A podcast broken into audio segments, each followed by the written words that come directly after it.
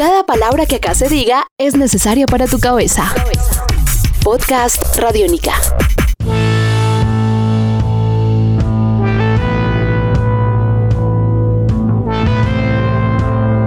Samuel Lazo nació en Pasto y estudió artes en Buenos Aires. Actualmente asiste a los artistas argentinos Karina Peisajovic y Pablo Siquier. Lazo recibió el Premio Arte Joven 2015 por su obra Módulos para un Sol, realizada con varias capas de papel y juegos de color. Hablamos con él para conocer más sobre su niñez, el rol del grafito en su vida y lo que lo inspira. Cuéntenos sobre su obsesión por el papel. La obsesión es que todos los grabadores son obsesionados con el papel, de verdad. Eso pues yo creo que la mayoría saben de papel, están al tanto de los papeles, de las marcas y el grabador tiene esa, esa fama de ser obsesivo, entonces como que también uno se vuelve obsesivo con el papel, con los materiales que maneja, en este caso el papel, y ve los gramajes, qué tan ácido, si es porcentaje de algodón o no, como que y todo eso va a influir en el resultado de la obra de grabado, porque es como una cocina el grabado. Entonces yo, yo también nací por ahí como, como estudié con orientación para grabado, para mí lo que más me gustaba era saber sobre papel y pues un grabador casi siempre es un buen dibujante. No, bueno, un buen dibujante no. Eh, un juicio de valor que no. Uno siempre es un dibujante y, tiene la pasión de ser dibujante, ¿no? Por eso lo pasa grabado, que como que hay una afinidad entre esas dos. Pero entonces pues a mí me encantaba el dibujo y como que siempre todo, todo, todo boceto lo hacía en dibujo para pasarlo a grabado en un principio. Ahora como hago de todo, pues también. Ahora también todo lo hago en un principio, lo, hago el boceto en lápiz y luego lo paso. Entonces como que siempre estoy ahí con el lápiz, siempre es como mi, mi herramienta primaria y que es importantísima, no, no es que la dejo de, de lado. Hay unas obras que solo son dibujos y son rarísimos porque como que me centro mucho en el lápiz y en lo que puedo obtener con él y con todos los gramajes que te ofrece el lápiz también, ¿no? Si es un H o un B. Y por ahí podría venir esa obsesión. Podcast Radiónica. Usted nació en Pasto. ¿Cuál es la importancia de su ciudad natal en su trabajo?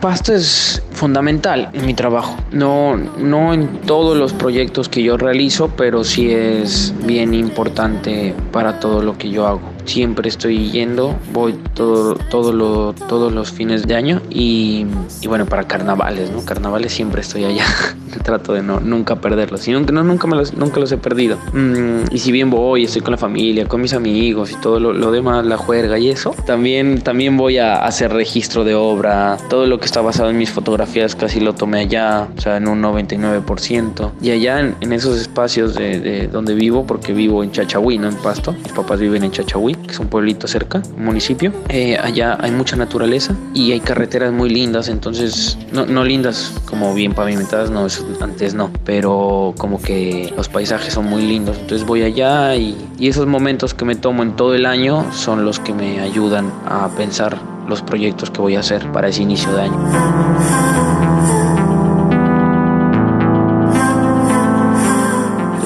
Voy allá y regreso con muchas ideas y regreso con piedras y con fotos, regreso con todo.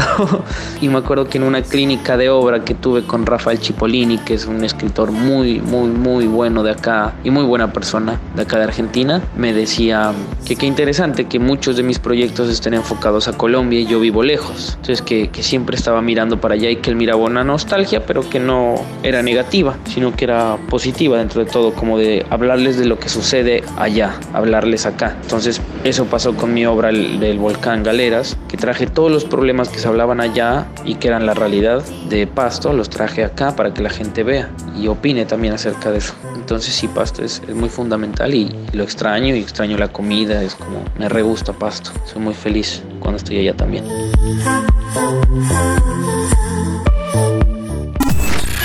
Este es un podcast Radiónica. Descárgalo en radionica.rocks. Podcast Radiónica.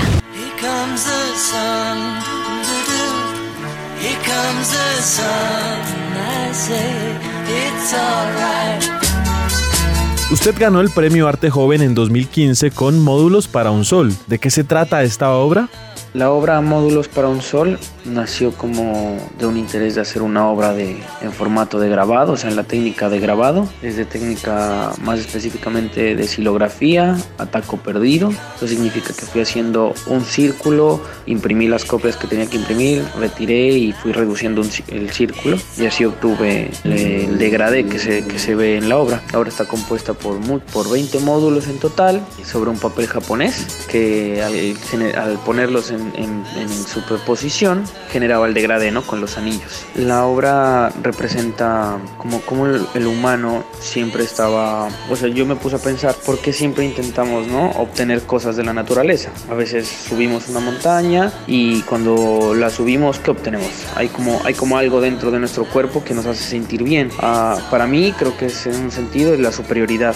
¿no? Por eso el hombre llega a la luna y pone una bandera, marca un territorio. Eh, sobre la naturaleza, es como, una, como vencerla, como haberlo logrado, haber logrado eso. No, no pasa solo por nosotros mismos, sino también por la naturaleza. Entonces en ese sentido yo tuve la ambición desde un principio de poder recrear el sol. Entonces intentaba con estos módulos recrearlo y con diferentes juegos de degradé, de que el amarillo esté adelante o que esté atrás, como que iba logrando eso, pero no lo lograba. Entonces fui apilando estos módulos que eran errores. Entonces el primero es un error, el segundo es un error, son 20 errores porque no logran, no logran el sol. Por eso el nombre está como 20 módulos para un sol, pero nunca lo logré.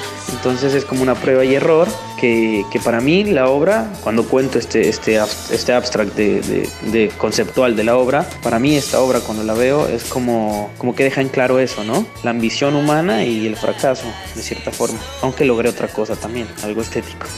pues gané, sí, gané el premio. Me acuerdo que, que la, la, la, convocatoria la vi por, por Bacánica, por la revista, y dije, a ver, miremos, yo, yo no conocía nada, como no vivía allá en, en, en Colombia, no, no tenía ni idea, pero un curador sí me había comentado sobre, la, la, sobre el salón. Entonces cuando yo lo miré ahí en Bacánica, que abría ahora, me puse a leer las bases y todo y dije, bueno, ¿por qué no? Y, me, decidí, vi todas las obras que tenía, la que, con la que más conforme estaba y que ya había terminado bien, la tenía bien formada y era esta modulosa, así que la mandé. Y bueno, cuando gané estaba súper feliz, no lo podía creer. Todo el mundo me escribía como ganaste, ganaste, yo gané qué. y pues eso sí fue súper, súper.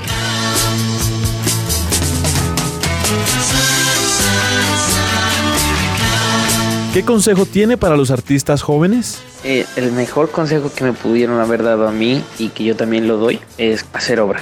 Hacer todo lo que se te pase por la cabeza, hacerlo. O sea, darle una buena forma, concretarlo y realizarlo porque eso es lo importante, no, no es directamente lo más importante un premio, una exposición o demás. Sí, es, es vitalicio, pero para vivir así como artista, pero lo importante es tener obra, el cuerpo de obra. Así vas aprendiendo y demás, como que no es importante solo tener una exposición y hacer obra para una exposición, no, sino hacer obra en tu taller y por deseo. Eso diría yo que hacer obra fue una de las mejores cosas que me han dicho. Entonces yo lo hago todo en mi taller, no lo hago como porque voy a tener una expo ya o acá o no, lo hago para mí y después veo a dónde lo mando. Conozca más sobre la obra de Samuel Lazo y otros artistas colombianos menores de 30 años en bacánica.com Cultura para Jóvenes.